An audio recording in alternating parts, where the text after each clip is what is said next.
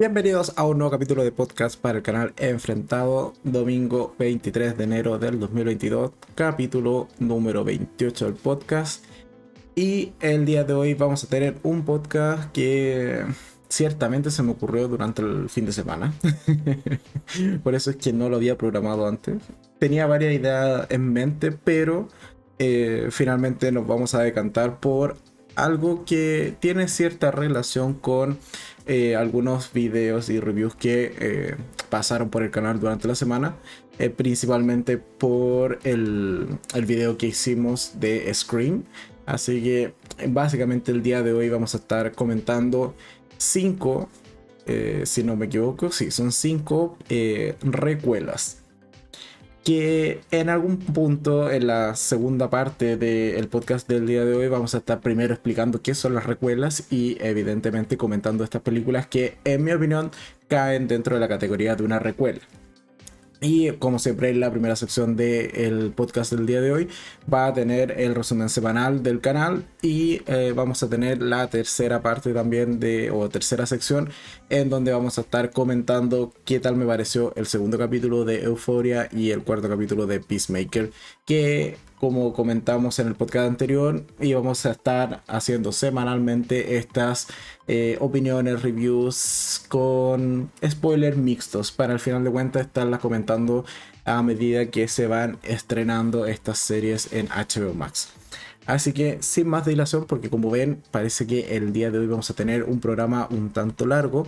Lo que sí eh, debo señalar que eh, es probable que el día de hoy esté tomando más agua de lo habitual, puesto que no estamos del todo bien de la garganta, pero bueno, son cosas que pasan, así que de todas maneras igual íbamos a hacer podcast y simplemente es probable que lea más constantemente los comentarios en el chat y ahí aproveche de tomar agua, básicamente. Pero bueno.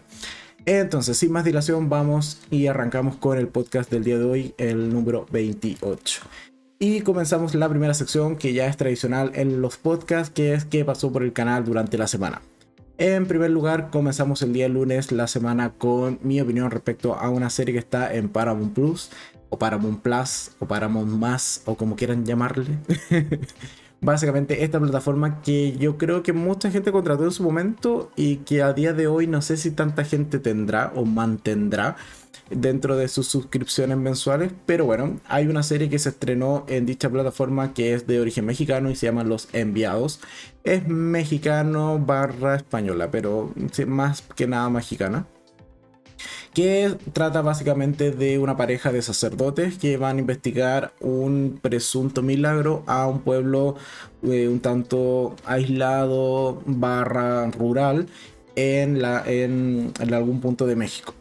Y el punto es que efectivamente cuando comienzan a investigar este supuesto milagro que realiza otro sacerdote, un colega de ellos, parte de, también de la Iglesia Católica, empiezan a ocurrir una serie de eventos extraños y eh, esto sumado a la desaparición de este sacerdote milagroso, muy entre comillas. Así que en general es una serie de investigación por parte de, estos dos sacerdotes que son los protagonistas, en cuyo, o sea, eh, del cual uno de los protagonistas es Miguel Ángel Silvestre. Así que en general es una serie que a mí me gustó bastante. Esperemos que tenga segunda temporada porque queda con un final que si bien cierra como el arco principal de esta primera trama, o sea, de esta primera temporada, eh, puede continuar en una segunda entrega muy, muy fácilmente básicamente añadiendo nuevas tramas o nuevos casos a investigar, quizás no tan complicados como este o quizás incluso más peligrosos. Bueno, ahí depende un poco del el ingenio de los creadores de la serie, pero creo que la primera temporada de Los Enviados funciona bastante bien en eh, Paramount Plus. Después el día martes y también eh, el review o eh, video que da un poco origen también al podcast del día de hoy es que estrené mi opinión respecto a Scream 5. ¿Y por qué digo que da origen al podcast de hoy? Porque dentro de la película de Scream 5 o la quinta parte eh, se menciona y se describe qué es una recuela. Por lo tanto, de allí voy a ocupar gran parte de esa definición para comentar las películas que eh, habrá eh, o que nos extenderemos en la segunda parte del podcast de hoy. Y vamos leyendo los comentarios que ya va llegando la gente. Dice Luis, hola, hola, perdón por el atraso, pero estamos conectados. Bienvenido Luis. Eh, como cada domingo al podcast. Inés dice, muy buena serie Los Enviados, ojalá tenga segunda temporada y sea igual o mejor que la primera. Estoy totalmente de acuerdo. Hay personajes que son bastante carismáticos. El único detalle que no me gustó de los enviados y que lo menciono de hecho en el, en el video de la review es esta suerte de relación amorosa o interés amoroso que le ponen al personaje de Miguel Ángel Silvestre. Creo que no me funciona esa relación pseudo amorosa eh, en una segunda temporada, por ejemplo. Me cuesta ver cómo podrían rescatar al personaje de... Eh, uy, siempre se me olvida el nombre de, esta actriz. Irene... Es Irene. Irene Azuela, si no me equivoco. Los enviados. Empezamos con los torpedos. A ver. Eh, pero eso, o sea, como que me cuesta. Porque a mí me gustó su personaje, el, de Irene Azuela. Eh, lo dije bien de memoria. Eh, me gustó su personaje. El, no me gustó el personaje del hijo, pero bueno, el, el, personaje de Irene, que es Adriana, sí me gustó. Pero me cuesta mucho verlo en una segunda temporada. Porque, dado que le dieron este contexto de relación amorosa como que no tiene mayor sentido si es que en una segunda temporada investigan otro caso, otro país, o otra ciudad, otro pueblo, etc. Entonces, creo que ahí desaprovecharon un poco el, cómo eh, darle continuidad a ese personaje, siendo que lo hizo bastante bien Irene a lo largo de la primera temporada. O quizás lo podrían retomar con eh, el giro final que tiene la serie hacia el octavo capítulo, pero no sé, no sé. Me cuesta ver a, Irene en una segunda temporada. En fin, eh, entonces lo que iba diciendo respecto a Scream. En la película Scream 5 se menciona que, y de hecho la misma película se autodenomina una recuela. Por lo tanto, eh, en la segunda sección del podcast del día de hoy vamos a estar comentando estas mismas definiciones y por qué las películas que he traído para comentar en mayor medida eh, son, eh, a mí, en mi opinión, también recuelas. Entonces, después el día miércoles estrené opinión respecto a una película que está en Netflix que se llama Impúdica, que es una película protagonizada por Alisa Milano, eh, que básicamente es una escritora eh, de novelas de, de, crímenes y de asesinatos, principalmente protagonizados por mujeres, o al menos las mujeres son las víctimas, y va a tener que utilizar estas habilidades para intentar resolver el asesinato de su hermana, que ocurre a inicios de la película. En principio me gustó la primicia, pero a lo largo que mientras veía la, la, película, cada vez esas ganas se iban quitando o se iban bajando porque no mantiene realmente eh, bien el interés del espectador. Al final de cuentas, tú, terminas prediciendo eso, anticipándote demasiado a lo que realmente termina ocurriendo hacia el final de la película. Y creo que eso es lo que al menos conmigo más falló. Pero bueno, igual no está mala. Está en Netflix, como se llama, eh, como les he dicho, se llama Impúdica, esta película de eh, Alisa Milano. Vamos a tomar agua. Lo dije al inicio del podcast, hoy día estaré tomando más agua de lo habitual. Pero bueno, aquí estamos eh, trabajando para ustedes. El día jueves eh, estrené opinión respecto a una película que se estrenó acá en Chile en cines, que es The Kingsman, El origen o la primera misión o algo así tiene diferentes traducciones dependiendo del país, pero en general es la tercera parte o la tercera película del universo de The Kissman. Y que precisamente no continúa las historias o la, o la temporalidad de las dos películas anteriores, sino que nos vamos a los orígenes, a cómo realmente se conformó la organización de Kingsman. Y ciertamente no me gustó esa película puede haberse debido después de haber pasado el día, después de incluso haber hecho la review, de eh, que me haya afectado el hecho de haberme dado una maratón de cine esa, tarde, porque primero fuimos a ver Scream con Caco. Yo salí de, de ver Scream, fui al baño en el cine y me metí de, lleno a, a, la siguiente película sin descansar. Y ahí fue cuando vi The Kingsman. Entonces puede que haya estado un tanto cansado. Sí, pero en términos generales la película igual se me hizo larga, larga, larga y muy eh, de explicar demasiadas cosas y, de, tener, eh, o al menos lo que sentí mientras veía The Kingsman, es que intentaba plantearte un conflicto y una trama tan elaborada y tan grande que visto lo visto te podías cargar la mitad de esa trama y la película funcionaba muchísimo mejor porque tenías personajes totalmente desaprovechados, subtramas que no iban a ninguna parte y que lo único que hacían era alargar innecesariamente la película puesto que la primera escena de acción, siendo que es una película de 2 horas 20, viene a ocurrir casi en la hora 20 el primer enfrentamiento. Y allí un poco para sorprender ocurre un giro que eh, ciertamente a mí no me gustó porque se cargan uno de los personajes que más llamaba la atención. Entonces te queda una película de que por lo menos te queda una hora más todavía de cinta en donde realmente no sabes quién va a tomar el rol protagónico del villano. Entonces eso y sumados a otros problemas hacen que al menos a mí no me hubiese gustado en, general la tercera película de, de Kingsman o del universo de Kingsman. Y el jueves estrenaré mi opinión más en detalle por si quieren ir a verla. Y como siempre señalo, cada uno de los enlaces que, esa de, la, de los enlaces a las reviews que estoy comentando en esta primera sección, siempre están abajo en la descripción, ya sea del directo de YouTube o también de el podcast propiamente tal una vez que él se sube a Spotify, iBox y otras plataformas de podcast. En fin, el día viernes estrené opinión respecto a una serie, así que ya nos saltamos un poco de las, de las películas, pasamos a la serie. Eh, este mes sí está, va a estar complicado cumplir la meta de tener más series que películas, pero bueno, ahí vamos a tratar de repuntar hacia fin de mes, pero lo veo complicado. En fin, el día viernes estrené opinión respecto a una serie que se llama Quédate cerca, que está en Netflix. Es una es un thriller básicamente de una chica, la protagonista que se llama Megan, si no me equivoco. Sí, se llamaba Megan y casi era su alter ego. Eh, pero bueno, Megan era una chica que rehizo su vida después de haber escapado de una vida anterior donde se hacía llamar casi y que además eh, trabajaba en un club nocturno en donde lo pasó bastante mal y por eso tuvo que escapar.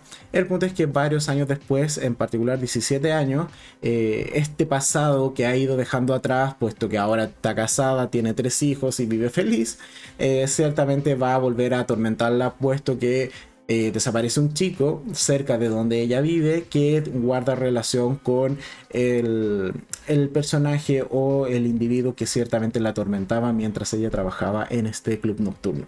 Así que en general creo que es una buena serie, es súper entretenida y si no la has visto yo creo que es una buena opción para ver el fin de semana o en las tardes eh, de momentos de ocio. Eh, quédate cerca en Netflix. Y el día de ayer que se suponía, o al menos eso dije el podcast anterior, así que aquí eh, simplemente pedir la disculpa porque no alcancé. Se suponía que iba a estrenar opinión también de otra serie, la cual no alcancé a ver, así que lo cambié por una película que se llama La fotocopiadora, que es una película de Indonesia, que es básicamente una chica eh, súper restringida por su padre, principalmente que es súper conservador, y eh, además por la carrera, o, más que la carrera, la institución donde está estudiando, puesto que es becada. Entonces tiene una serie de limitaciones. El punto es que esta chica decide ir a una entrevista barra eh, fiesta, o que después termina convirtiéndose en una fiesta, en donde evidentemente hay alcohol, hay una suerte de situación extraña que hace que esta chica al final de cuentas eh, no recuerde qué pasó ni cómo llegó a su casa. Y eso le va, a caer, le va a recaer una serie de consecuencias, entre eso que su padre la eche de la casa, que pierda la beca, que al final de cuentas termine siendo acosada eh, por mucha gente en general, puesto que no solo eh, no recuerda qué pasó, sino que además se difunden en redes sociales imágenes de ella que evidentemente no recuerda haberse tomado. Entonces, gran parte de la película eh, es esta chica investigando quién realmente sacó esas fotos y por qué, y si es que le ha ocurrido a alguien más.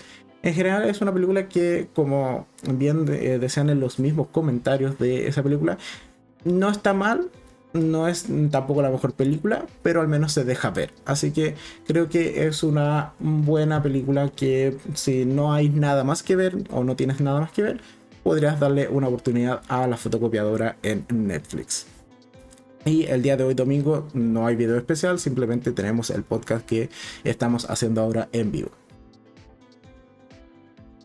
La próxima semana comenzamos el día de mañana que ya está programado en el canal con la review de una serie, la serie que era el día sábado, pero bueno, la cambié por la fotocopiadora.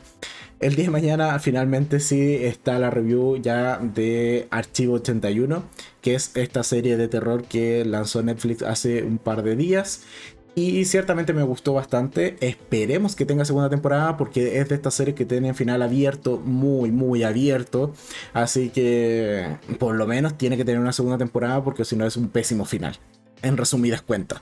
Así que mi opinión de respecto a Archivo 81 está el día de mañana. Que en resumido, para quienes no sepan de qué trata, es un, eh, un chico que se llama Dan, si no me equivoco, que le cargan el trabajo, o al menos él se dedica constantemente o como profesión a restaurar eh, material audiovisual, ya sea cassette de cintas, de películas, películas caseras, audios, etc. El punto es que le dan un trabajo de restaurar una serie de cintas de video que se encontraron en un edificio que se incendió varios años atrás. El punto es que mientras va restaurando estos videos, se da cuenta que son grabaciones de una suerte de autodocumental o documental casero de una chica que se llama Melody, quien vivió en este edificio antes de que se incendiara. Y van a, eh, mediante estos videos se va descubriendo que Melody al final de cuentas va a ir revelando ciertas cosas extrañas que ocurrían en ese edificio como la presencia de una suerte de culto a una entidad un tanto maligna. Entonces, en realidad es una película, o sea, es una serie que creo que funciona bastante bien. A mí también me gustó muchísimo. Así que hasta allí la dejo para que mañana vayan a ver qué tal me pareció en completo con el detalle y el video, el video en particular de Archivo 81 que se estrena mañana en el canal. Después, el día martes, de nuevo traigo series. Jay, vamos repuntando con las series. En este caso es una serie de India que ya me había salido de la, dentro de las recomendaciones, pero eh, vino bastante de cerca la recomendación de Ángela, así que aproveché de, incluirla durante las series que tuve que ver ayer. Así que el día martes traigo opinión respecto a Estos Ojos Negros, que como se señala es una serie de India, que básicamente trata de el protagonista que es Bekran, no Vikran, Bekran, no Bekran, creo que es Bekran, bueno, Vikran o Bekran. Eh, no, creo que no era así. Bueno, ya. Bueno, está el protagonista, que básicamente es desde muy chico, él se llevaba Mm, no se llevaba bien con una niña que era eh, o es hija de un político bastante importante dentro de esta ficción y también es un político bastante corrupto e incluso bastante peligroso. El punto es que no se llevaba bien con esta niña porque le causaba mala suerte. O sea, ves que se topaban o se estaban cerca al protagonista, le pasaba alguna cosa mala. Le lo golpeaba, lo empujaban, etc. Le pasaban cosas malas. Entonces, eh, evidentemente él dijo, no, ya fue, o sea, esta chica me trae mala suerte, yo de aquí me alejo.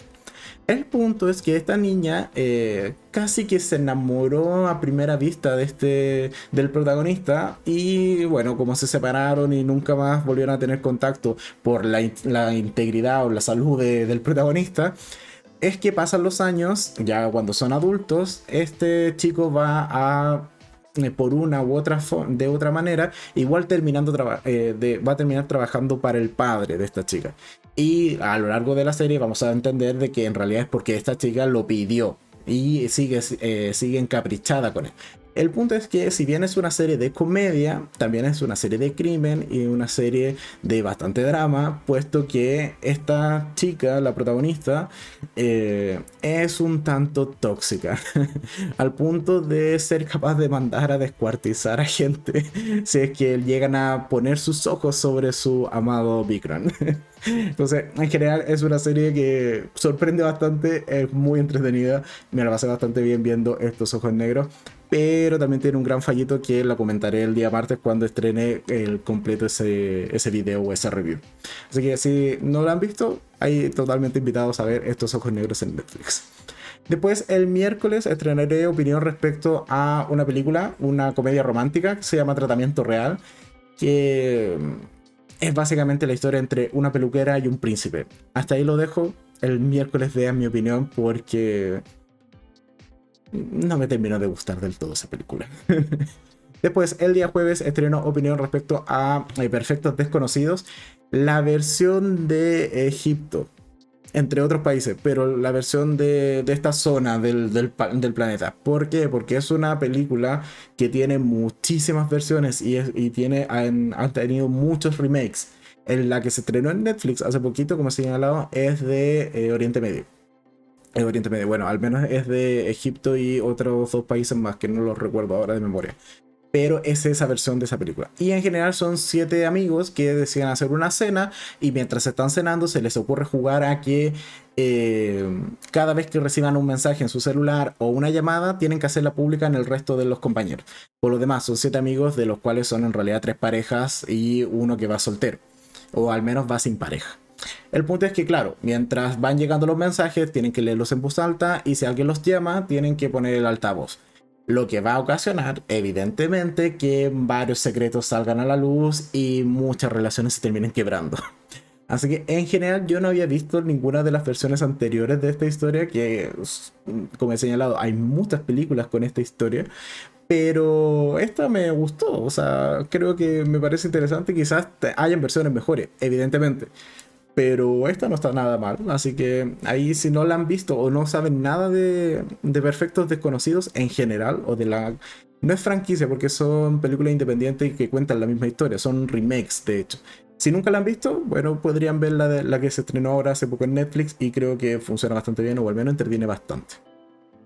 Y ya para ir cerrando la primera sección de del podcast del día de hoy, como siempre nos vamos a la aplicación de Netflix para ver qué es lo próximo que se va a estrenar, puesto que esta semanita comienza, yo me comienzo a llenar de trabajo porque como ya veníamos viendo en los podcasts anteriores, esta última semana va a venir muy, muy cargada de estrenos.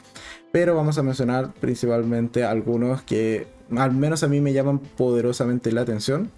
Vale, entonces tenemos que el día jueves se estrena La Elegida, que es esta serie que dice básicamente que un mundo de una joven de 17 años cambia radicalmente cuando ella y sus amigos descubren la perturbadora verdad que eh, oculta su pequeño pueblo danés. Es una serie de ciencia ficción y de suspenso y eh, ciencia ficción con alienígenas. Así que ahí voy a estar probablemente el fin de semana maratoneando la elegida. También se estrena el viernes Estamos Muertos, esta serie que como ya les he señalado que es una secundaria con zombies y coreana que es muy parecido o tiene mucho espíritu a eh, High School of the Dead, que también es una serie que está en Netflix, es una serie de anime en ese caso, pero ok, son adolescentes matando zombies, ¿qué más queremos? Así que el viernes se estrena eh, Estamos Muertos. Y el, eh, lo siguiente que se estrena es el 2 de febrero, o sea, la subsiguiente semana, se estrena la segunda temporada de Oscuro Deseo, que también habrá video. Y es más, en el canal, o más bien el canal inició con parte, o sea, con uno de sus primeros videos o de sus primeros reviews, precisamente con la primera temporada de Oscureceo. Así que, aun cuando no recomiendo tanto ir a ver ese video porque da mal rollo por la calidad, o sea, el desplante, etcétera, etcétera, etcétera, muchas cosas dan mal rollo de ese video. Pero bueno, si tienen curiosidad, quieren verme como era casi hace, hace más de un año y medio atrás, bueno, pueden ir a buscar en el canal el video, mi review, mi opinión respecto a la primera temporada de Oscurece. Y el 2 de febrero se estrena la segunda temporada. Que debiese ser eh, temporada final, así que no creo que la extiendan más allá de la segunda. Y también este martes, es decir, en dos días más, se comienza a estrenar Snowpiercer, la tercera temporada. Ahí van a ser capítulos semanales es probable que esa sí no la incluya dentro de esta review que estamos haciendo en los podcasts, pero todavía no termino de, cerrar esa idea. Puede que sí, puede que no, porque quizás simplemente me mantenga con eh, eh, Peacemaker y con Euphoria y eh, simplemente la hagamos enfrentado una vez que ya termine. Y además el día viernes, como he señalado así, es viernes de muchos estrenos. También se estrena Feria, que es una serie eh, en su primera temporada en este caso, eh, que es de terror. Una serie de, terror que se llama Feria, la luz más oscura. También la tengo apuntada para verla. No sé cuándo la voy a ver, pero estoy seguro que la quiero ver. Y también se estrena La mujer de la casa eh, de enfrente de la chica de la ventana. un nombre un tanto. Yo creo que lo vamos a abreviar en algún momento ese nombre. O sea, yo de fijo, cuando haga la review, ese nombre lo voy a abreviar. Va a ser como la chica de enfrente o algo así, y punto. Pero es esta serie que está basada en la misma película que sacó Netflix el año pasado, que se llamaba La chica en la ventana. Así que en este caso es la vecina de enfrente y me llama mucho la atención. Y también se estrena este viernes la primera temporada. Como ven, por lo menos tenemos cuatro series esta semana, más la siguiente que ya se estrenan dos series más. Ok, tengo mucho trabajo, pero bueno, ahí estaremos haciéndonos el tiempo de ver cada uno de estos estrenos y así eh, traerles mi opinión al canal y que podamos comentarla y discutirlas en general. En fin, ya, hasta acá entonces la primera parte del el podcast. ¿Cómo vamos? ¿Vamos bien? ¿Cuánto llevamos? 24 minutos, no, no llevamos tanto. Muy bien.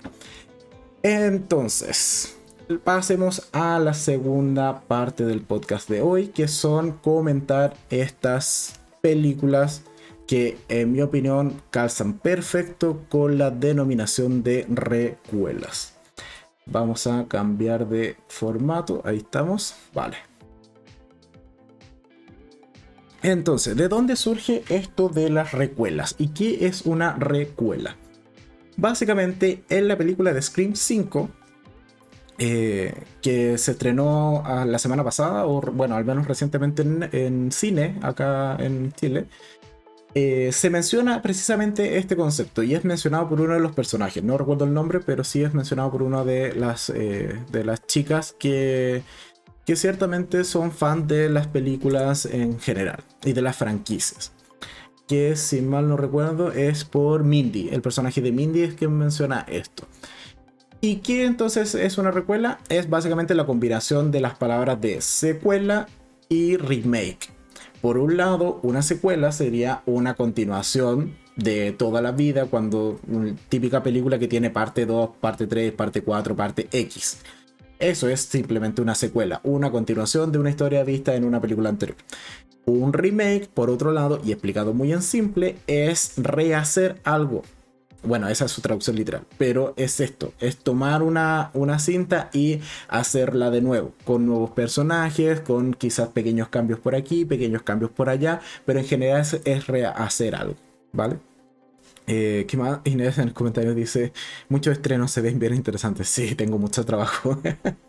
Voy a quizás salir menos eh, los fines de semana voy a tener menos vida social con tal de maratonear todas estas series que se ven bastante eh, interesantes. Pero bueno, ya, entonces, por un lado, entonces tenemos la secuela que son continuaciones y los remakes que es rehacer un contenido ya eh, habiéndolo estrenado anteriormente, ¿vale? Entonces, en una recuela es la combinación de ambas. Y como lo señala el personaje, como he señalado, de, eh, de Mindy dentro de la película de Scream 5, sería algo así como hacer un remake, es decir, no, perdón, es hacer una secuela que básicamente continúe dentro del mismo universo, temporalmente venga posterior a otra entrega previa, pero a su vez tenga cierto espíritu o cierto aire que te recuerde mucho a alguna de las versiones anteriores de esta historia. En particular, con Scream 5 lo que hicieron es que si bien continúa posterior a los eventos ocurridos en Scream 4, la película en sí misma tiene muchas escenas que son muy muy similar e incluso a veces como homenaje o a veces como remake puro y duro de la primera película. Entonces viene a ser una combinación de ambas. Es continuar la historia quizás con nuevos personajes, con nuevos legados, pero a su vez rehaciendo ciertas cosas de las películas anteriores. Un poco para que no sea tanto el shock de un remake en donde es una historia que ya conocemos y que al final del día eh, nos vemos venir los cambios, etcétera, etcétera, etcétera, y como que no se termina disfrutando de tal de buena manera pero tampoco es eh, una secuela pura y dura porque muchas eh, de estas películas ocurren varios años después de que se estrenó la primera entrega, por lo tanto los actores ya no tienen el mismo eh, estado físico, algunos quizás ya no estén con nosotros, entonces tiene una serie de limitantes el simplemente hacer secuelas. En términos generales, una recuela, entonces como he señalado, es una combinación entre secuela y remake en donde intentamos ciertamente traer por un lado la añoranza, los, recuerdos, las referencias a una entrega anterior, pero también buscamos mantener viva la, franquicia con nuevos personajes y a quien al final del día terminar pasando el manto, por decirlo de otra forma. Eh, ¿Qué dice Luis? Dice, eh, cada día inventan más términos para las películas. sí, y de hecho, algo que mientras veía la cinta de, de Scream 5 en el cine, eh, junto con Kako, ciertamente dijimos como, oye, esto que está diciendo este personaje tiene todo el sentido del mundo, porque, bueno, y aquí ya vamos a pasar entonces de lleno a la primera película que vamos a estar comentando, que es precisamente Scream 5, que si bien hay review en el canal hace poquito, aquí vamos a explayarnos un poco más respecto a este concepto que nos va a dar cabida a el resto después de películas que vamos a comentar que eran parte de la portada o el inicio del, del podcast del día de hoy. Entonces, claro, cuando esta chica dice, mira, en realidad, porque a ver, dentro de la franquicia de Scream ocurre que hay una subfranquicia que se llama eh, Stuff. Sí, es, es como cuchillada, creo. Bueno, hay dentro de la franquicia, o sea, dentro de las películas de Scream hay una franquicia de películas que hace eh, mención o referencia a los eventos que en teoría ocurrieron dentro de la película de Scream. Es como un universo dentro de un universo, por así decirlo. Y dentro de esa película es que se criticaba constantemente que, porque dentro de la, de la película de Scream 5 van como en la octava entrega de, de esta subfranquicia, por así decirlo. Y eh, los fans estaban reclamando mucho esto, de que al final del día ya se estaba perdiendo la esencia, no se lograba llegar a, eh, recaudar lo necesario, eh, la, la, franquicia se había ido por cualquier lado. Entonces por eso es que un poco surge la idea de hacer una recuela que es, oye, volvamos a los inicios, volvamos a hacer esta suerte de un reboot o un reinicio de, la o un remake incluso de la película original de en este caso de Stuff. Y en este caso, a su vez, en la vida real nuestra sería un reinicio de, esa, un remake de Scream. Pero pasemos el manto. Traigamos de vuelta a los personajes originales, al menos los que quedan vivos dentro de la franquicia, porque muchos mueren por porque es Scream, o sea, la película se basa en matar gente. Los pocos que quedan vivos, traigámoslos de vuelta, Quizás uno que otro termine muriendo en esta quinta entrega, pero los sobrevivientes pasen, eh, van a tener la labor de pasar el manto a nuevos, en este caso, sobrevivientes o quienes van a poder continuar esta historia. Entonces eso creo que la película de Scream lo logra muy bien, porque al final del día se siente fresca, se siente, eh, logra el objetivo. O sea, es una película hecha y pensada de esta manera y funciona muy bien. Porque si bien trae de vuelta a eh, Nave Campbell, a Courtney Fox, a Dave eh, Arquette, eso que eran los tres personajes principales que habían sobrevivido, y la sheriff, la eh, Judy, o sea, eran cuatro personajes básicamente que podían rescatar de las películas anteriores. Lo logran puesto que la nueva historia que se cuenta en Scream 5 eh, los nuevos personajes igual guardan una cierta relación con estos personajes antiguos, personajes clásicos, personajes que van a entregar este legado. Y creo que funciona muy bien. Más adelante en el podcast vamos a ver ejemplos que quizás no funcionaron tan bien que hay un par de películas que evidentemente no funcionó esto de hacer una recuela. Pero aquí creo que en Scream 5 dieron en el clavo y funciona muy bien.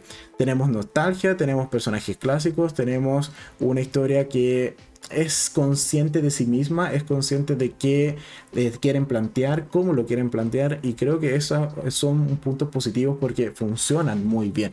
La película 4 de Scream es un desastre, es muy mala realmente. Y la 3 ya eh, con esto de el, hermano perdido, si no me equivoco, de Sidney. Era el, o era el hermano de alguien, pero ese era como el villano, tampoco termina de funcionar muy bien. Entonces, Scream 1 y Scream 2 funcionaron, sí. La 3, eh, ok, ya empezó a mostrar signos de fatiga y Scream 4 es muy mal. Pero la quinta creo que ha retomado bastante el nivel, le ha ido muy bien en la crítica. De hecho, a día de hoy en IMDb tiene 7.2 de 10, así que eso es una muy buena calificación con más de 27.000 valoraciones, así que en general a la gente le gustó y creo que el experimento de Scream 5 de generar este concepto y llevarlo a cabo también o materializarlo de hacer una recuela, creo que lo lograron muy muy bien. Entonces, que eh, si seguimos con esto de las recuelas, o ahora que ya hemos explicado qué es eh, y para que todos quienes escuchen este podcast estemos hablando de lo mismo, vamos a entonces a mostrar otro ejemplo de lo que yo sí considero que es una recuela antes de que se usase el término o antes de que incluso se existiese este término. Que es una película que probablemente todos vieron y es Jurassic World. Jurassic World, la 1, la primera película de Jurassic World, es del 2015, o sea, hace 7 años atrás. Es decir, hace 7 años ya existía este concepto de las recuelas. ¿Por qué? Recapitulemos de qué trata Jurassic World.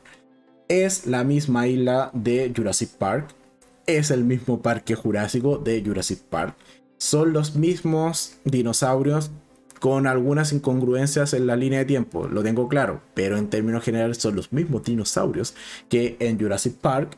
Es más, dentro del desarrollo después de la franquicia o de esta nueva trilogía de películas, eh, han traído efectivamente a los personajes de las películas anteriores como eh, Jeff Goldblum y se espera que para ahora para la tercera película que es Dominion es Dominion, sí, es Dominion, eh, vuelva gran parte del elenco original de la primera Jurassic Park.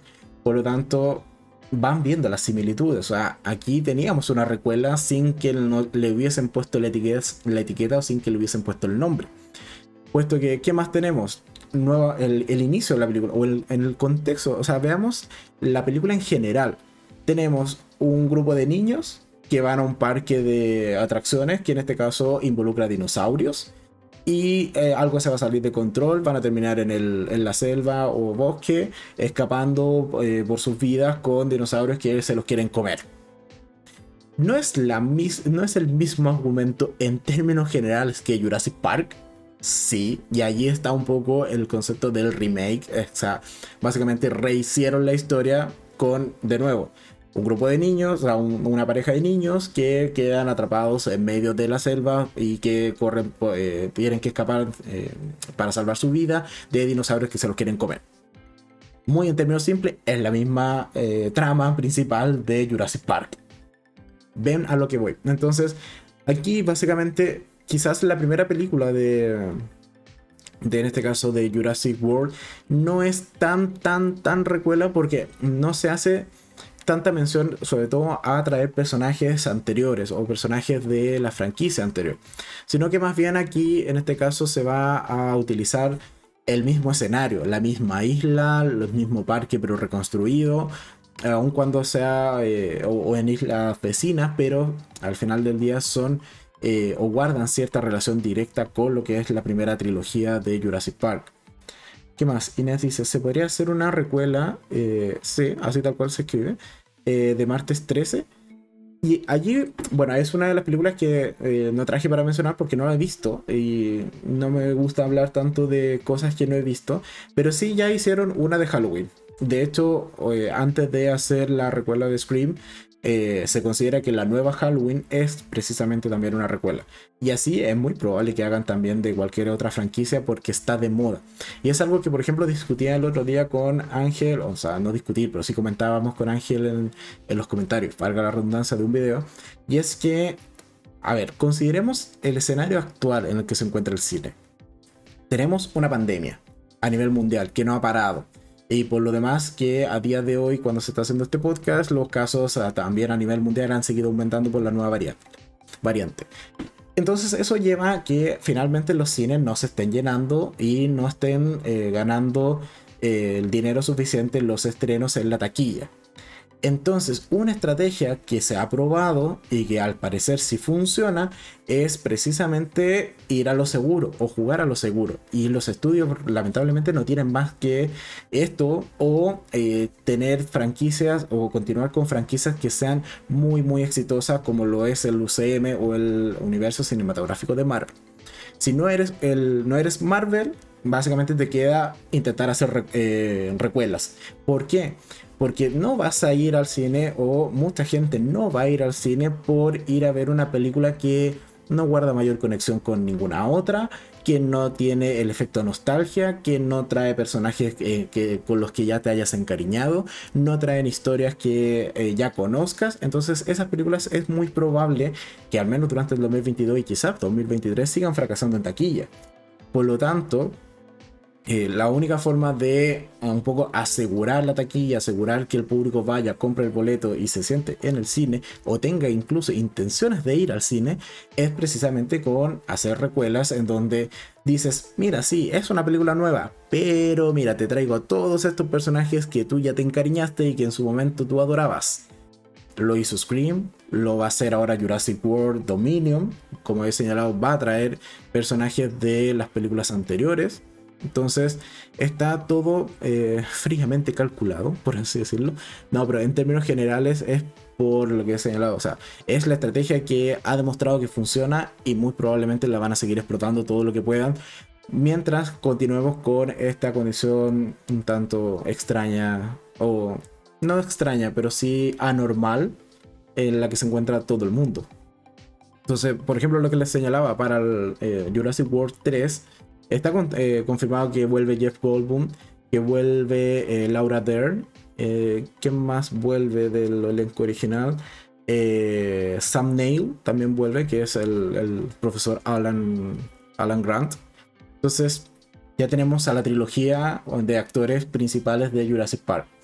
En Jurassic World 3, eso. Entonces, dentro de todo lo que ya hemos comentado, una precuela, esa, perdón, una recuela a a todo, a todo dar. O sea, no, no debiese caber duda de que efectivamente es, pues, se puede considerar de plano una recuela, en este caso Jurassic World 3. Eh, ¿Qué dice Inés? Para mí, Parque Jurásico es eh, la mejor, la primera. Sí, la, la una es súper entretenida. Igual tiene varios fallitos, pero eh, Jurassic Park es un clásico. O sea, está, está bien hecha. O sea, se, le, se hizo con cariño. Pero a mí Jurassic World 1 también me gustó me la pasé bastante bien. Me gusta ver películas de dinosaurios, de dinosaurios comiendo gente. Así que yo me, sentí un niño nuevamente mientras veía Jurassic World. Eh, la primera y la segunda no me gustó tanto, pero la, la uno no está mal. Y hay que ver qué hacen con la tercera porque los trailers mm, dan pistas de que al, al, parecer la cosa se va a descontrolar a nivel mundial. Entonces hay que ver qué hacen realmente con la tercera entrega de Jurassic World. Pero a mí me gusta bastante la franquicia en general. Así que eso. ¿Y ustedes esperan realmente Jurassic World? Que por lo demás, no sé si por acá tengo la fecha de estreno.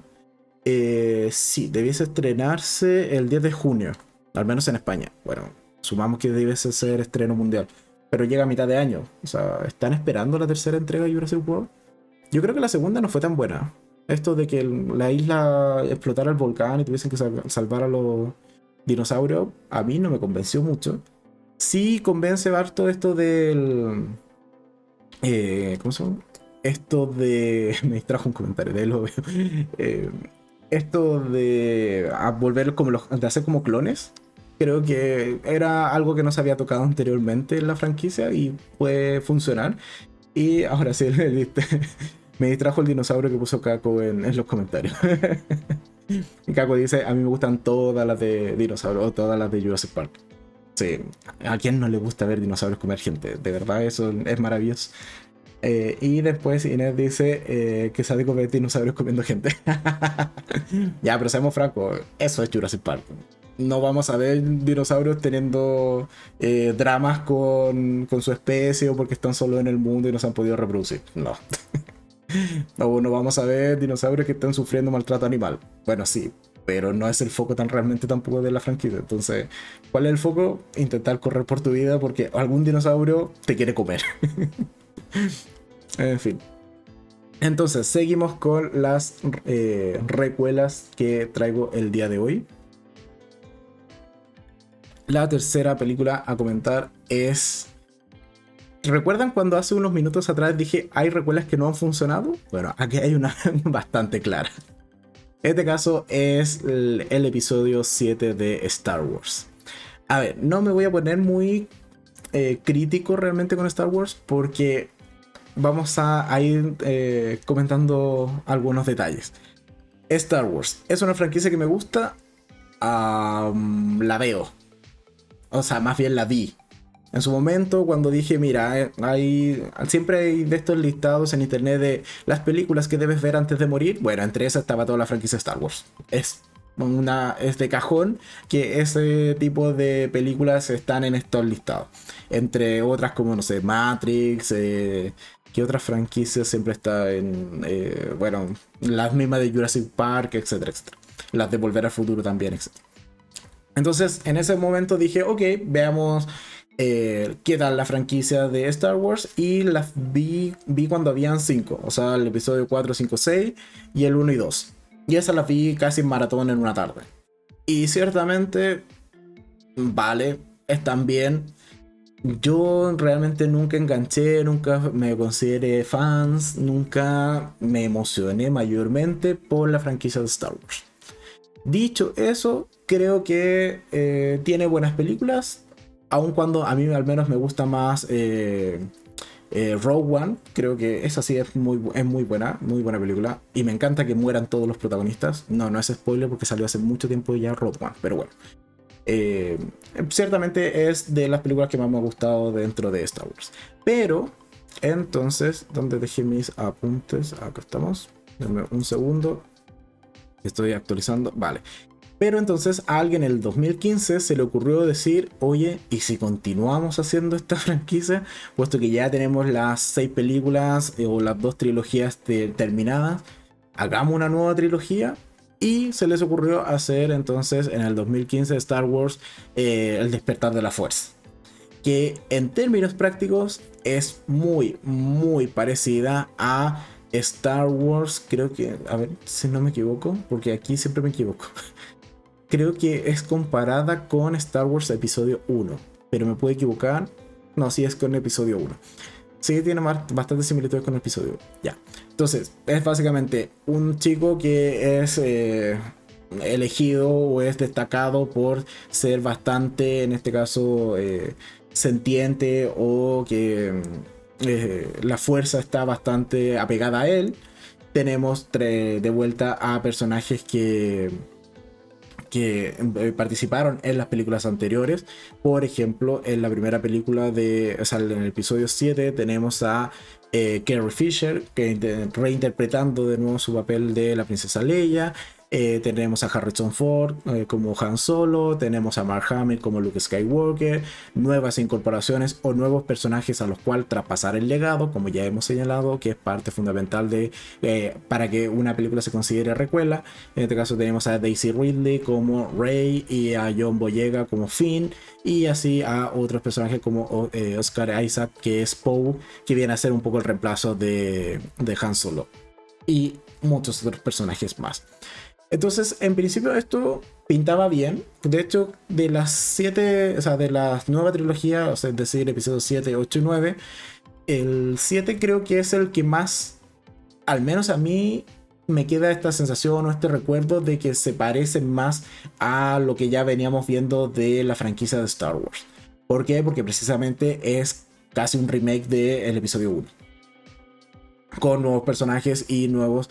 Eh, incluso tenemos hasta un nuevo Darth Vader con otro, o sea, con otro nombre, con un traje parecido, pero a entenderá lo que van. Tenemos también un villano icónico con capa negra y vestido de negro completo. Que es en este caso eh, eh, Kylo Ren. Que precisamente lo que busca es restaurar el imperio. Ven por dónde voy. Al final de cuentas es la misma película, pero con personajes nuevos y tenemos a los antiguos haciendo el traspaso de manto, en este caso a la nueva generación. ¿Vale? El punto es que la segunda película de esta nueva trilogía, que es eh, Los Últimos Jedi, que en este caso fue dirigida por, eh, por Ryan eh, Johnson.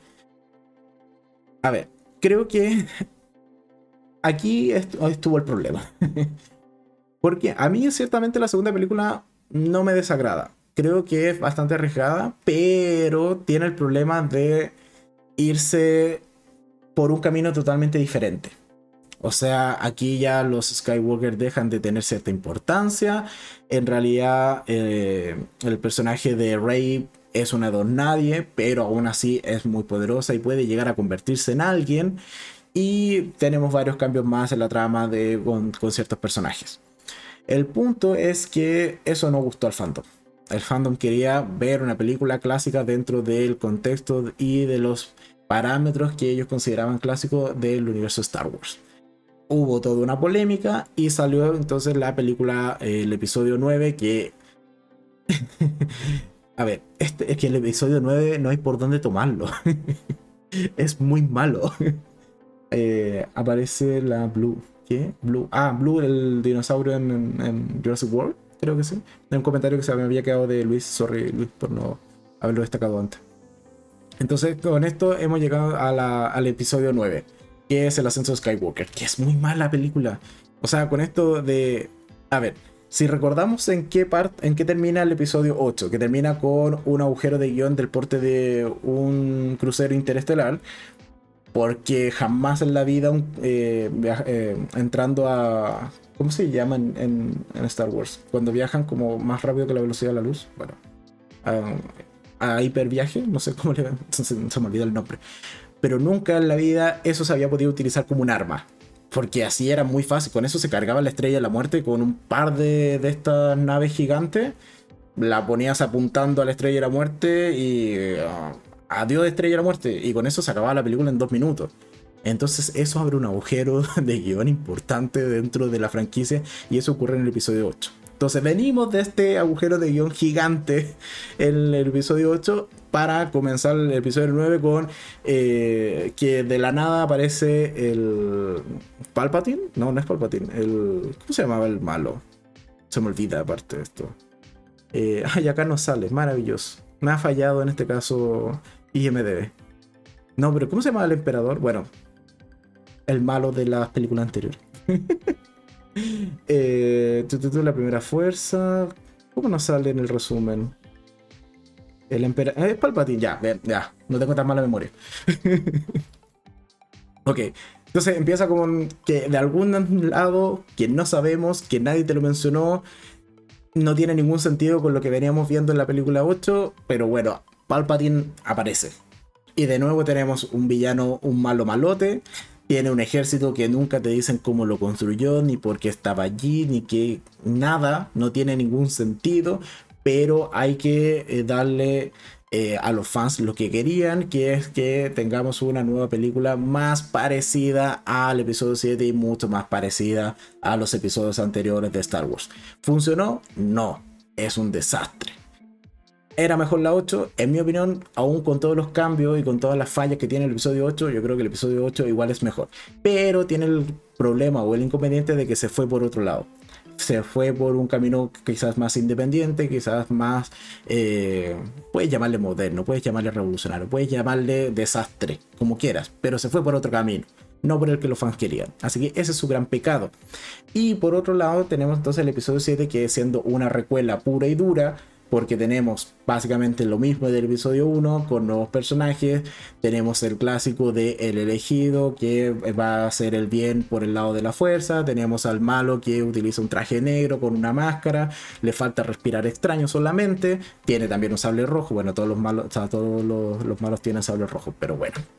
Entienden por dónde voy. Tenemos la incorporación o la participación de nuevo de personajes ya históricos. Entonces, por eso es que la 7 funciona. Y aun cuando tampoco es una maravilla de película, no se le critica tanto como a la 8 y como a la 9, evidentemente. Entonces aquí es un poco una suerte de recuela que no terminó de funcionar. Eh, ¿Qué dice? Eh, Natalia Pérez eh, dice, estirando el chicle a más no poder. Ya es triste ver Star Wars. Sí, de hecho, algo que se ha encargado de hacer eh, a todo esto, yo no he visto el libro de Boba Fett, me pondré al día muy probablemente cuando esté por terminar, porque no me llama la atención realmente el mundo de Star Wars. Y es algo que sí ha logrado hacer en cierta medida de Mandalorian, pero el libro de Boba Fett a mí me tiene sin cuidado. Dicho eso, algo que sí ha hecho muy bien en la, serie, en este caso de Disney Plus, de El Mandalorian, o, o sea, de Mandalorian o del Mandaloriano, como quieras llamarle, es precisamente corregir muchos errores que hay entre la película o eh, tapar agujeros de guion entre la película 6 y la película 7. O el episodio 6 y el episodio 7. ¿Funcionará? ¿Terminará de funcionar? No lo sé. Quizás en algún punto se topen con demasiadas incongruencias, sobre todo eh, que te generan principalmente el episodio 9. El episodio 9 de verdad que no está bien pensado y no está bien eh, conexo dentro del universo, dentro de la franquicia. Pero bueno, son cosas que ya hicieron. Y eso ha catapultado, o sea, o más bien ha dinamitado, si ese es el concepto, eh, el hacer próximas películas. O sea, alguien ha mencionado hacer una continuación, un episodio 10, 11 y 12. No, y probablemente van a pasar muchos años, diría por lo menos una década fácilmente una década hasta que alguien eh, quiera nuevamente rehacer o más bien continuar la, franquicia eh, la, franquicia madre en, una, en un episodio 10, 11 y 12. Yo creo que van a faltar varios años todavía y que eh, se logre pulir o tapar suficientes agujeros de guion que se generaron con esta nueva trilogía en las series principalmente.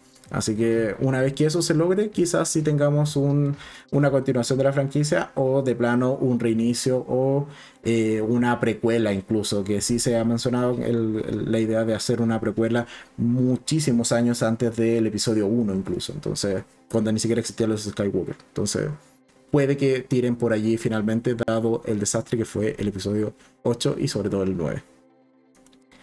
Entonces, seguimos con las películas eh, que son recuelas, en mi opinión. Y la siguiente es una que eh, con la cual iniciamos el año, o más bien terminamos el 2021, pero la gran mayoría probablemente la fue a ver durante, si es que ha, ido a verla, durante el 2022, que es Matrix, o The Matrix eh, Resurrection. The Matrix, como le, les gusta decir. A ver, ¿cuál es el problema con Matrix? Que casi que es una parodia a sí misma. o sea, es una parodia y es una crítica a sí misma. Eh, ¿Por qué? Porque eh, aquí, de nuevo, tenemos un reinicio. Es, un. Eh, no, no es un reinicio, es un remake de la primera película. O más que de la primera, incluso de la, de la trilogía completa, en donde la condensan en una sola película de dos horas y largo y un poco más. No creo que son dos horas justo. Pero en dos horas te meten las la trilogía original resumida y, y así nomás. Porque básicamente, de nuevo tenemos a Neo, tenemos a Trinity, tenemos a Morfeo, que nuevamente hay que convencer a Neo de que está eh, dentro de la Matrix, que todo ese mundo es virtual y que es falso. Tienen que convencer, convencerlo de tomar la píldora, en este caso la roja, porque ya está dopado con el azul constantemente. Tienen que un poco convencerlo de que él no es realmente un desarrollador de videojuegos y que es famoso dentro de esta simulación por haber hecho los videojuegos de Matrix 1, 2 y 3, sino que en realidad él es el elegido y además eh, Matrix 1, 2 y 3 en realidad fue su vida anterior en una versión previa de la configuración o de la programación de la Matrix. Ya, eso es muy parecido o muy igual a lo que ocurre en la primera película. Después de que ya él se, se, convence, por así decirlo, de que efectivamente es el elegido, de que tiene poderes, de que etcétera, etcétera, etcétera, vamos a ver nuevamente cómo van a, a ciertamente luchar por defender la Matrix, por llegar a un nuevo acuerdo con las máquinas, etcétera, que es un poco lo que pasaba en la segunda y en la tercera entrega. Entonces, de Matrix 4 es un remake, eh, casi que parece un remake de la franquicia completa. ¿Tenemos la incorporación de personajes anteriores o de las franquicias anteriores? Sí. Ahora no como cameo o no como eh, personajes que van a entregar el manto, sino que más bien en particular con The Matrix, eh, The Matrix, The Matrix, The, ah, The Matrix 4, son los protagonistas ok, quizás es una pequeña diferencia, pero más que eso, en realidad yo creo que también cabe muy bien dentro de la categoría que estamos comentando el día de hoy. Y eso me lleva a que, en particular, lo que pasa con Matrix, vamos a decirle Matrix solamente, estamos hablando en español, es, o, al menos mi problema con la película, es que es innecesaria pero la película está pensada de esa manera. Está pensada en que sea un remake de las tres franquicias anteriores. O sea, perdón, de, la, de, la, tres películas que pertenecen a la franquicia anteriormente. Entonces, vas a ver algo que está hecho de nuevo con un poco más de efectos especiales, con una historia que es muy muy similar, con personajes que ya conoces, un poco para tener la empatía o tener este acercamiento a, esto, a estos personajes que ya entraña, o sea, que, que quieres mucho, pero no te cuenta nada nuevo. O sea, es una nueva versión de la Matrix nada más. Y creo que ese es uno de los problemas. Que, como lo señalaba en el, video de la review que hice de esta película, si no la ves, no te pierdes de nada. Y si la ves, dices como, mira, no está mal. Vale. ¿Podría haber vivido sin verla? Sí, también. Entonces, eso yo creo que es uno de los problemas que tiene Matrix 4. ¿Qué dice Luis? Dice, eh, yo solo vi la primera y no enganché con las demás.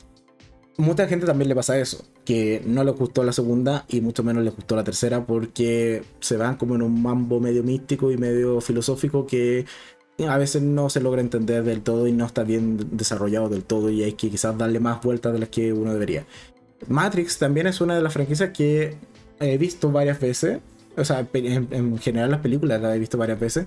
Pero también fue de estas que en, algún momento dije, ok, ya hay que verla antes de morir. y me lancé a ver eh, las tres películas al hilo.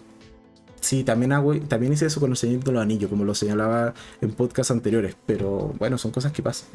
en algún punto yo cuando digo hay que ponerse al día con algo, yo me banco la maratón toda la tarde y varios días si es necesario, pero con Matrix también hice eso, de ver las tres películas de corrido, porque mm, dije, mira, para reforzar, para repasar, no está mal.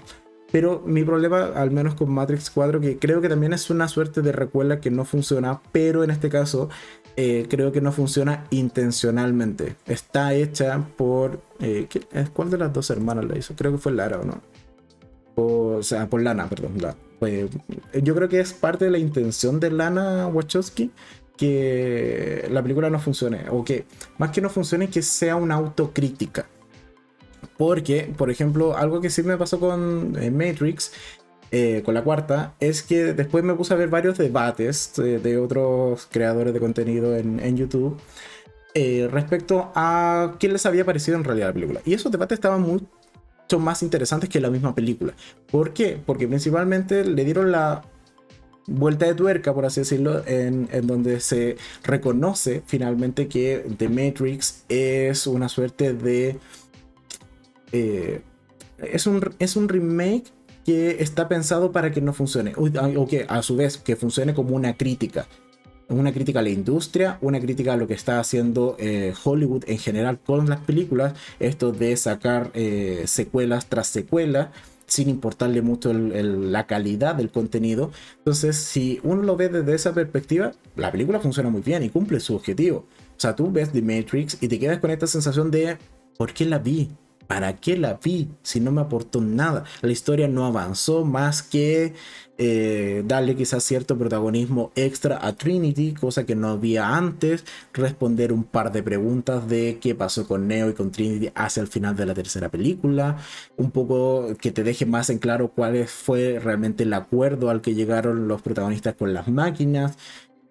Pero también podías vivir fácilmente sin saber esas respuestas. Entonces, te queda esa sensación. Y cuando te pones a pensar de que efectivamente ese era el fin de la película, tú dices como, bien, Lana lo hizo, lo logró, si te queda esa sensación, si te queda esa, esa perspectiva o esa visión de, después de haber visto The Matrix. Y eh, llegó Ángel, hola, hola Ángel, bienvenido al podcast del día de hoy. Eh, solo porque eh, has llegado tarde y lo reconoces, eh, vi la serie que me recomendaste y el día martes hay review. Solo diré eso. Bastante entretenida la serie.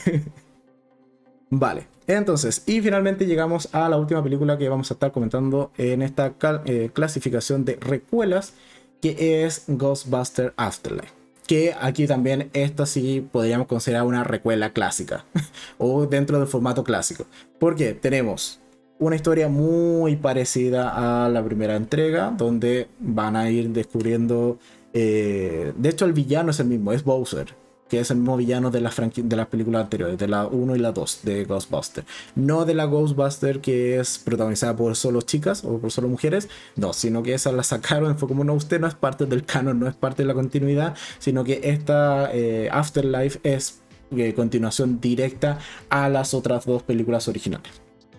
Dicho eso, tenemos el, homenaje o traer de vuelta a los personajes originales, a los cuatro miembros, bueno, tres, porque uno falleció, eh, no recuerdo el año, pero falleció. Entonces, básicamente lo traen de vuelta como un fantasma, que tiene mucho sentido, sobre todo para esta película, y queda muy bien, sí. Incluso se mandan el gran momento emotivo hacia el final de la cinta, sí, también. Eso, nada que decir. Ahí fue muy, muy bien utilizado el recurso de este personaje es un fantasma ahora. bueno, por cosas que pasan, lamentablemente. El punto es que al menos los otros tres actores que estaban vivos, que es Bill Murray, eh, Dan eh, Aykroyd y eh, Ernie Houston, Hudson, ellos sí retoman sus papeles y un poco lo que hacen es ayudar a los nuevos protagonistas que es McKenna, Grace y Finn Wolfhard en su nuevos roles como nuevos cazafantasmas o eventual nueva generación de cazafantasmas. Entonces aquí tenemos todos los elementos. Una historia muy similar a la, primera película, con eh, trayendo en este caso a los actores de la franquicia anterior o de la franquicia original para cumplir su rol de hacer el traspaso del manto a las nuevas generaciones. ¿Funcionó? Sí, esta película también funcionó bastante, pegó en la nostalgia, tiene también calificación de 7.3 sobre 10 en IMDB. Entonces fue bien recibida. ¿Por qué? Porque utilizaron correctamente el formato o la fórmula de hacer una recuela, que es, es lo que ya hemos estado comentando largamente en el podcast del día de hoy. ¿Y qué dice Ángel? Dice, eh, sí, me llegaron todas las notificaciones de la siguiente semana. ah, verdad que, claro, cuando estás, cuando activas campanita, que eso es súper importante en YouTube, eh, como ahora les consulté, de hecho, precisamente en un podcast anterior, si les parecía que dejase en Premiere todos los eh, videos de que suelo programar de la semana, cuando hago eso y tienen activada la campanita, les avisa que están eh, o que van a ver premiers de nuevos videos. Así que eh, por eso es importante tener activada la campanita. Muchas gracias Ángel por eh, el, comentario. Entonces, tenemos Ghostbuster Afterlife. ¿A mí me gustó esta película? Sí, a mí me gustó. Es entretenida. Además que tengo cierta debilidad por McKenna, McKenna Grace, así que cuando vi que ella era la protagonista dije, ok, esta película me va a gustar. Aun cuando después trato de ser objetivo, ciertamente me gustó. puede haber afectado, quién sabe. Algo que sí no me gustó de la película fue Paul Rudd, que tiene como el personaje cómico o el alivio cómico de la cinta. Ah, conmigo no funcionó nunca. Lo encontré sin mayor gracia, por así decirlo. Pero eh, eh McKenna Grace y Finn Wolfgang creo que lo hacen bastante bien. Y también hay otro chico que se llama eh, Logan Kim, que tiene nombre podcast. Igual se hace llamar podcast porque tiene un podcast de terror. Y también funciona bastante bien dentro de, el nuevo grupo, por así decirlo, de Cazafantasmas. Eh, ¿qué, más dice? Eh, Ángel dice, y ya fijé el recordatorio para todos. Muchas gracias, Ángel. vale, entonces. Con esta última entrega, en este caso esta quinta película, llegamos al fin de esta segunda sección del podcast del día de hoy que dije que iba a ser un podcast un tanto larguito. Ya llevamos dos horas, casi dos horas diez, o sea, perdón, una hora diez. Yo creo que va a ser como de una hora y media más o menos este podcast. Entonces, en términos generales, una recuela para que más adelante, con el pasar de los años, eh, puedan identificarla, es la combinación de una secuela con, una, con un remake en donde básicamente la película busca recrear ciertas cosas, ciertas condiciones o escenas míticas de alguna entrega anterior, de allí el, uso o eh, el acople hacia el término de remake. Y por otro lado secuela porque eh, básicamente el fin de esta nueva película es hacer el traspaso del legado, traspaso de manto entre la generación anterior y una nueva generación para continuar la franquicia probablemente en futuras entregas.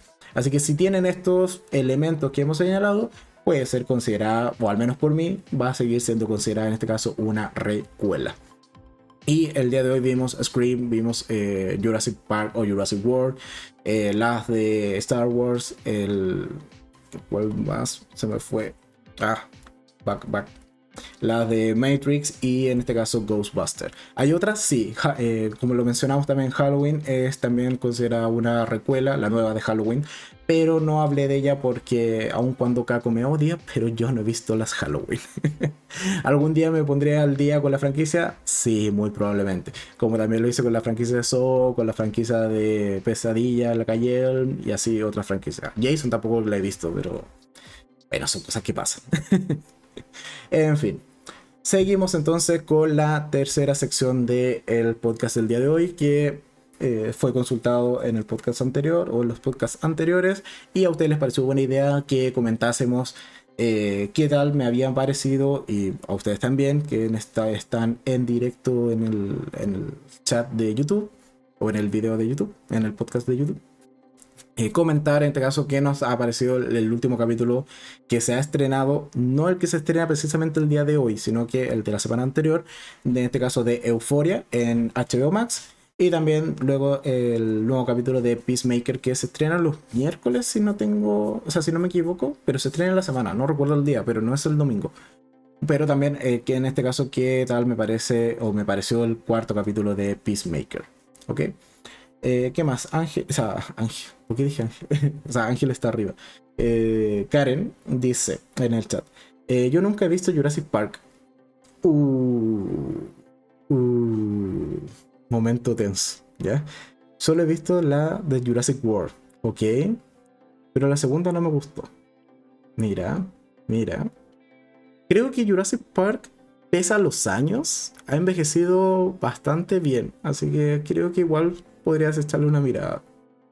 No creo que... Ahora, retomando esto, hay una película que en particular yo creo que no me gustaría que le hiciera una recuela que yo creo que también podríamos eh, comentar eso.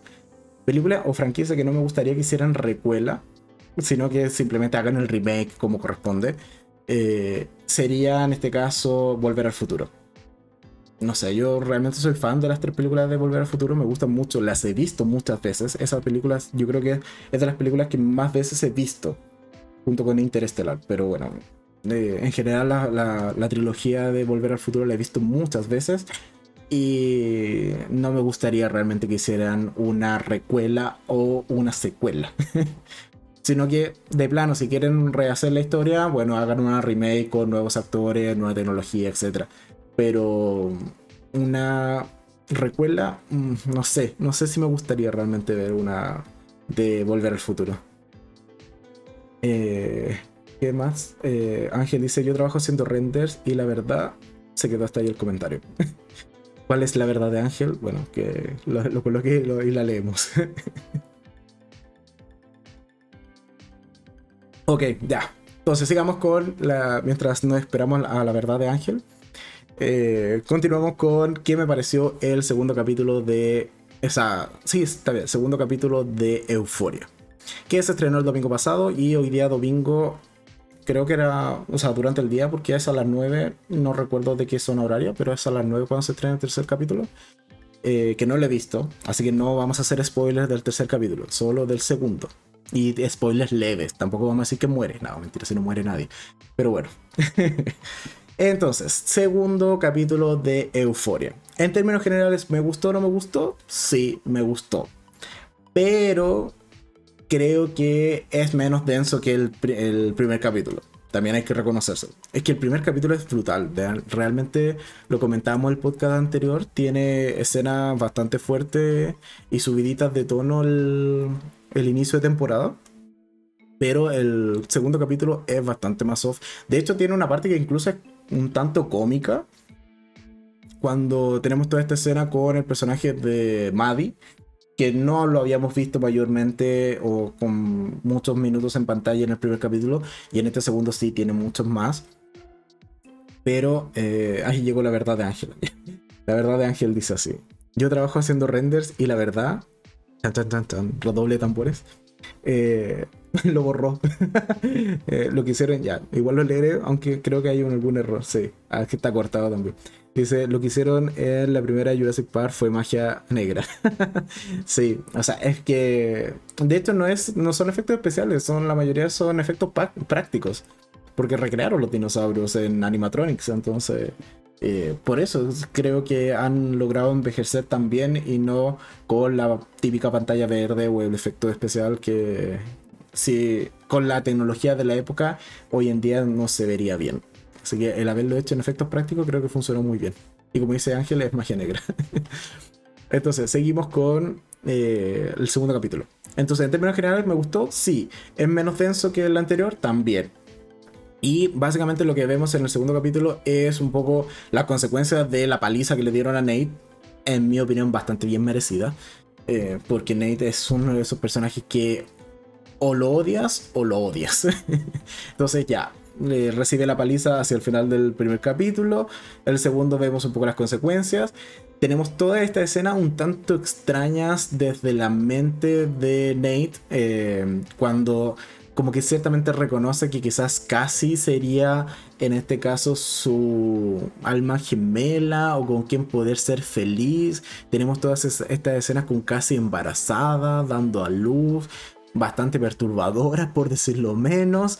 Entonces, al final del día se termina transformando o vamos a tener muy probablemente, o por lo que se ve en el segundo capítulo, hay que ver qué ocurre en el tercero, pero han visto solo el segundo es evidente que vamos a tener una suerte de triángulo amoroso entre Maddie, eh, Cassie y Nate.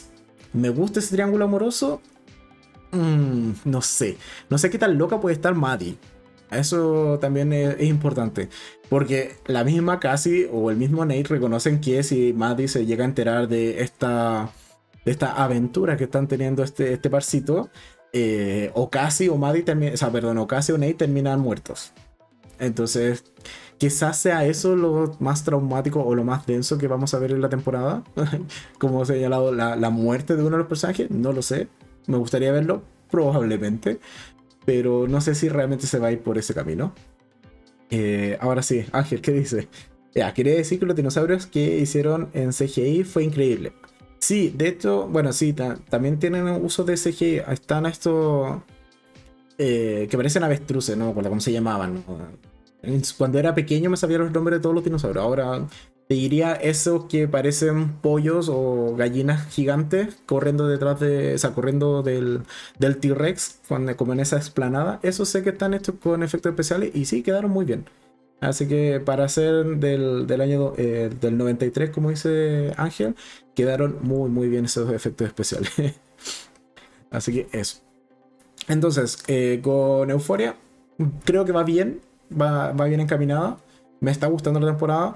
Por otro lado, tenemos también esta escena un tanto complicada y tensa entre Fesco y el padre de Nate, cuando realmente ya logra enterarse de, de quién fue el que golpeó a su hijo. Me gustó también mucho más, eh, en este caso, la escena cuando Nate enfrenta al padre y le dice como, sí, me golpearon por todo lo que tú hiciste y un poco por encubrirte, pero también tenemos el gran final del capítulo, es donde el padre le dice como, y todavía tienes el video, ¿no es cierto? que probablemente va a dar mucho, juego de cara a lo que queda de temporada, porque Nate no es de quedarse tranquilo. No fue así en la primera temporada. No ha tenido un arco de redención como para que ahora se quede tranquilo. Así que es muy probable que va a intentar ciertamente vengarse de una u otra manera y es probable que ese video quizás vuelva a salir a la luz o sea utilizado de mala manera nuevamente. Pero son cosas que pasan. Y eh, también tenemos un poco más de desarrollo de la relación, en este caso, de eh, Rue con Jules. Que me duele. Ver esa relación en pantalla duele, duele en el alma. Sobre todo por Jules, que ya he, dicho en este podcast, en los videos de, de Euforia. En todas partes he dicho que Jules es mi personaje favorito y lo mantengo. Entonces, ver lo que le pasa a Jules en este capítulo, que el ver que Rue le está mintiendo en la cara sin mayor tapujo y sin mayor remordimiento, eso destroza a Jules. Y sentimos su dolor. Y muy probablemente vamos a seguir sintiendo su dolor a lo largo de los capítulos porque vemos que Rue no tiene mayores intenciones de rehabilitarse, puesto que ya es una chica que ha, tocado fondo como por enésima vez, pero creo que es un fondo mucho más profundo que los anteriores. Y aun cuando esté con Jules, al parecer ahora ni siquiera esta relación con Jules es suficiente para mantenerla a flote o mantenerla estable o que busque en esta relación la inspiración para mantenerse sobria. Por lo tanto, eso es preocupante. Quizás yo no vislumbro un final muy feliz en este caso para Rue, pero hay que ver qué pasa con Jules. Sí, porque lo que decía un poco en el podcast anterior, si unimos la historia de Jules con el especial de, que tiene la, propia Jules, eh, mm, tiendo a pensar que el personaje en términos generales está mucho mejor armado para enfrentar esta situación que el personaje de Rue.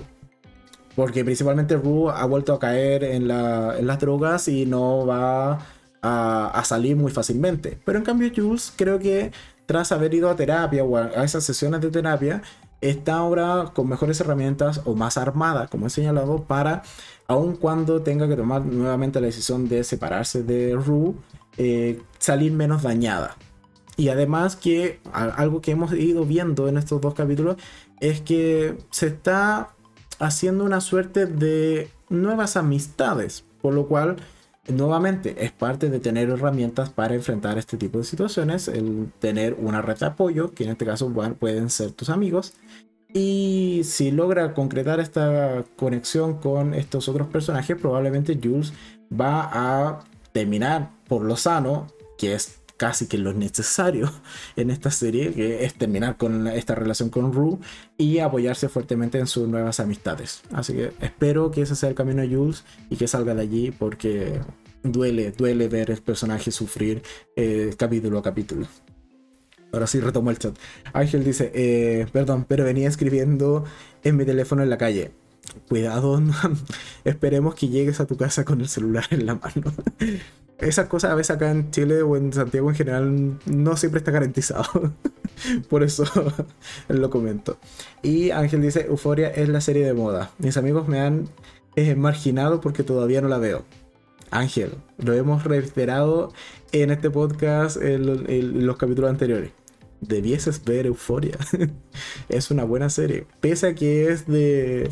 que no es de India, es una buena serie. Con mucho desarrollo de personaje y con personajes muy bien desarrollados.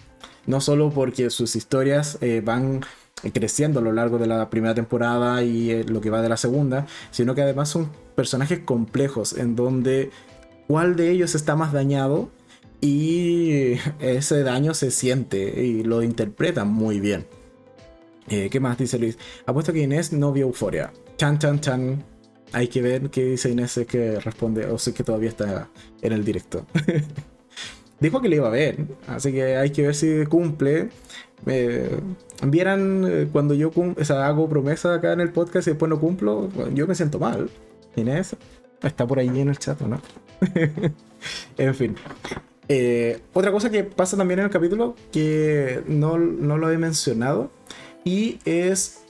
Acá, pues, pues perfecto. Mira qué, qué buena plataforma es IMDb. Me deja ver los, los actores por capítulo. Maravilloso. Entonces, algo que quería comentar es lo que ocurre con el personaje de Kat. Kat, para quienes no se acuerdan, porque es un personaje que a mí no me gusta mucho y por lo tanto no hablo muy extensamente del personaje de Kat. Eh, principalmente no me gusta porque el desarrollo, a, a diferencia de lo que acabo de decirle Ángel, el desarrollo que tiene Kat en la primera temporada no me termina de convencer. Creo que es muy abrupto. Que debió haber pasado quizás un poco más de tiempo para haber llegado al nivel de desarrollo de personaje que tiene Kat en la primera temporada. Dicho eso, y que es también parte de mi comentario que hago en la review con spoiler de la primera temporada de Euphoria. Ok, dicho eso, el personaje de Kat sí tiene una grandísima escena en esta segunda, en esta segunda temporada y en este segundo capítulo en particular. Y es esta escena eh, con sus traumas. O esta escena con, más que sus traumas, son sus, eh, sus, son sus miedos, son sus dolores, son las cosas que le hacen daño psicológicamente. Es cuando está en, esta, está en su habitación y comienza a ciertamente hablar como consigo misma, pero con al final de cuentas personas o representado en personas que ella admira o que le, guardan eh, o que ella tiene cierto aprecio. Y constantemente estas personas le comienzan a, o la comienzan a criticar por su aspecto físico, por su eh, capacidad de relacionarse con otras personas, por la condición en la que está viviendo, por la depresión en la que está pasando. Y es una escena muy tensa y muy densa también psicológicamente por al final de cuentas cómo los va llevando Kat al punto de realmente terminar rompiéndose o terminar gritando desesperada dentro de su habitación. Algo que sí me, me cuestioné durante ese capítulo es ¿dónde están los padres de Kat? ¿No están en la misma casa? Porque si mi hijo o mi hija se pusiese a gritar en la pieza o en la habitación, mínimo voy a ver qué le está pasando. Pero bueno, asumamos que quizás los padres no estaban en la, casa en ese día o en ese momento eh, mientras Kat estaba pasando por este tormento. Pero creo que esa escena con Kat, ya, ok, ganó un puntito de aprecio dentro de, de, lo que no me gusta en realidad del personaje, pero esa escena es valorable totalmente eh, que tiene la que tiene Kat en este segundo episodio. Eh, ¿Qué más, Inés? Bueno, carita, sorpresa y llanto. Inés debería hacer euforia. Eh, ¿Qué dice? Mañana empiezo. Prometido. Vamos a ver si el, próximo podcast del, siguiente domingo, eh, vamos, a, vamos a iniciar el podcast preguntándole a Inés si que está al inicio, si vio o no vio euforia. Aquí las personas cuando se comprometen hay que cumplir su, su promesa. Y Karen, que tampoco la ha visto. Karen, te invito a ir a ver Euforia en HBO Max. No me patrocina HBO Max, ojalá lo hiciera, pero no lo hace pero es una buena serie y vale la pena ir a verla. ¿Algún día me, patrocinará HBO Max? Esperemos que sí. en fin. Entonces, ¿qué tenemos en términos generales? Eh, mayor, o sea, tenemos un poco en el segundo capítulo, en términos generales. Desarrollo de la, de la, historia amorosa y trágica y complicada de Jules Conroe. Tenemos un poco de la perspectiva de Kat. Tenemos un poco de la perspectiva de Mai, o sea, de. No, de Maddie que no habían sido tocadas en, el primer capítulo. Tenemos las consecuencias o el que pasó posteriormente a la golpiza que recibe Nate en el primer capítulo. Un momento tenso con el padre de Nate y quien golpeó a Nate. Y esta suerte de conformación o el inicio de este triángulo amoroso entre Cassie, Nate y Maddie que muy probablemente termine mal. o sea, sí, es 100% seguro que eso termina mal. Al, al, al, momento en que Maddie se entere esa cosa va a salir mal. A ver, ¿qué más? Dice Natalia, dice, es tremenda, tremenda crítica. El amor propio no es tan fácil por lo que inventan. Sí, o sea, la escena de Kat, sí, es brutal. Yo realmente me sorprendió y me gustó muchísimo. Eh, Valerie dice, es buena. Sí, estamos todos de acuerdo. Euforia es una muy buena serie. Y Ángel dice, ah, qué alivio. Eh, pensé que era el único. Quizás para el próximo fin de semana Ángel sí, sí llegue siendo el único que no ha visto Euphoria. Porque yo sé que Karen eh, se va a hacer el tiempo de verla. Inés ya se comprometió, así que faltas tú, Ángel. ok. Entonces, eso con Euphoria me gustó el segundo capítulo. Sí, mañana probablemente veré el tercero porque hoy día después de hacer podcast y grabar y todo lo que trabajo los domingos, no termino en condiciones anímicas para ver un capítulo de Euforia. Hay que estar preparado mentalmente para ello, así que probablemente lo vea mañana y no el día de hoy. y eh, entonces seguimos con la otra, bueno, ahí está la, para quienes están en el directo, la imagen de los principales protagonistas, que siempre la coloco y nunca la muestro mientras estoy comentando, pero son cosas que pasan. Ahora sí, la eh, última parte del podcast del día de hoy es comentar qué tal me pareció el cuarto capítulo de Peacemaker. Que, siendo súper sincero, lo vi hoy día de 4 a 5 de la tarde. Casi no lo veo y por eso, en realidad, como no lo había visto, no sabía si realmente iba a hablar de ella, de ese capítulo eh, o no en el podcast de hoy. Y por eso es que no lo había programado, ni había hecho la portada, ni nada respecto al podcast del día de hoy mis disculpas, pero bueno, el tiempo eh, es, algo que me ha estado jugando en contra eh, últimamente. Dicho eso, entonces es un capítulo que tengo bastante fresquito. Y en términos generales, ¿me gustó o no me gustó el capítulo 4? Creo que me declino más por no me gustó tanto. ¿Por qué? Porque siento que es después de haber visto tres buenos capítulos, muy chistosos, muy entretenidos, el cuarto capítulo se siente muy... Ok, esta es eh, la calma antes de que la tormenta de nuevo inicie. Entonces también se siente como un capítulo muy de transición, muy de, ok, tuvimos tres capítulos muy alocados, mucha sangre, mucha violencia, muchas muertes, etc. Y entonces ahora bajemos un poco el nivel, planteemos un poco los cimientos de los personajes, los cimientos del grupo, de, este nuevo grupo que, eh, que se va a conformar durante esta temporada en la serie.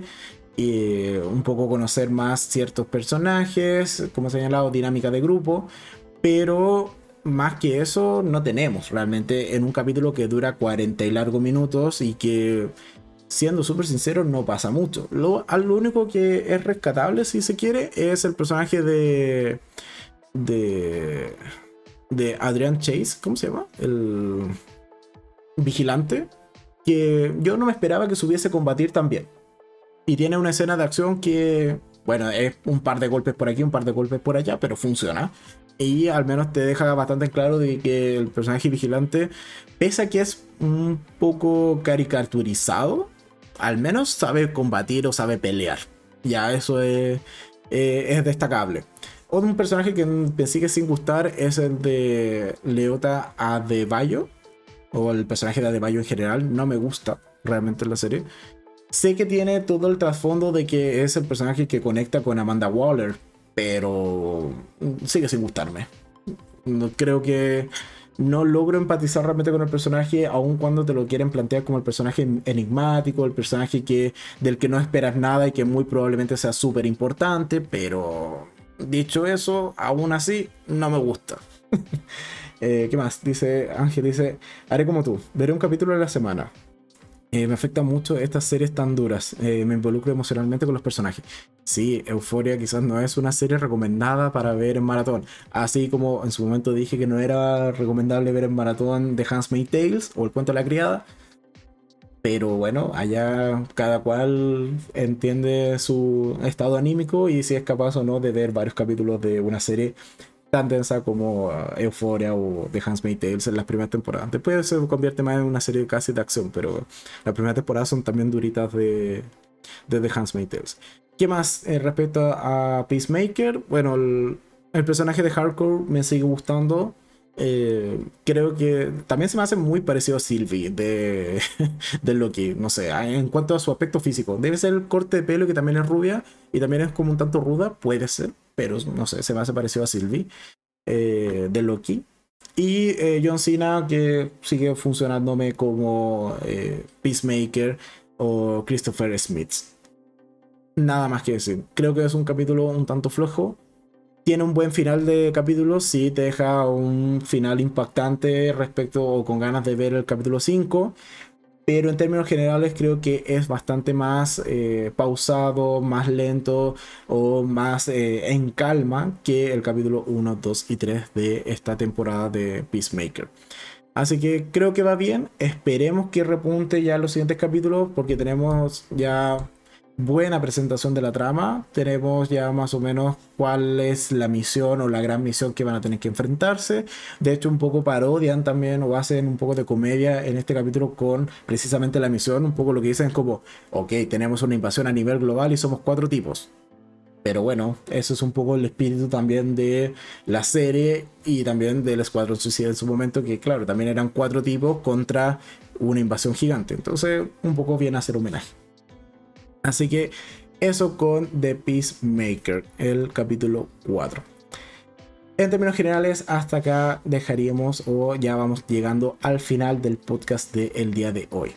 Entonces, en términos eh, globales o un poco en resumen, la primera sección vimos el resumen semanal con cuyos enlaces eh, de los videos que se mencionan en la primera sección están abajo en la descripción, tanto de este video en directo en YouTube como también cuando se suba en podcast en más o menos una hora una vez que terminemos y se sube a Spotify y a iBox y otras plataformas más así que los, videos que se comentan en la primera sección siempre están en la descripción los enlaces para ir y ver en mayor detalle Después tuvimos una segunda entrega, o sea, perdón, una segunda entrega, ni que fuese en temporada esto.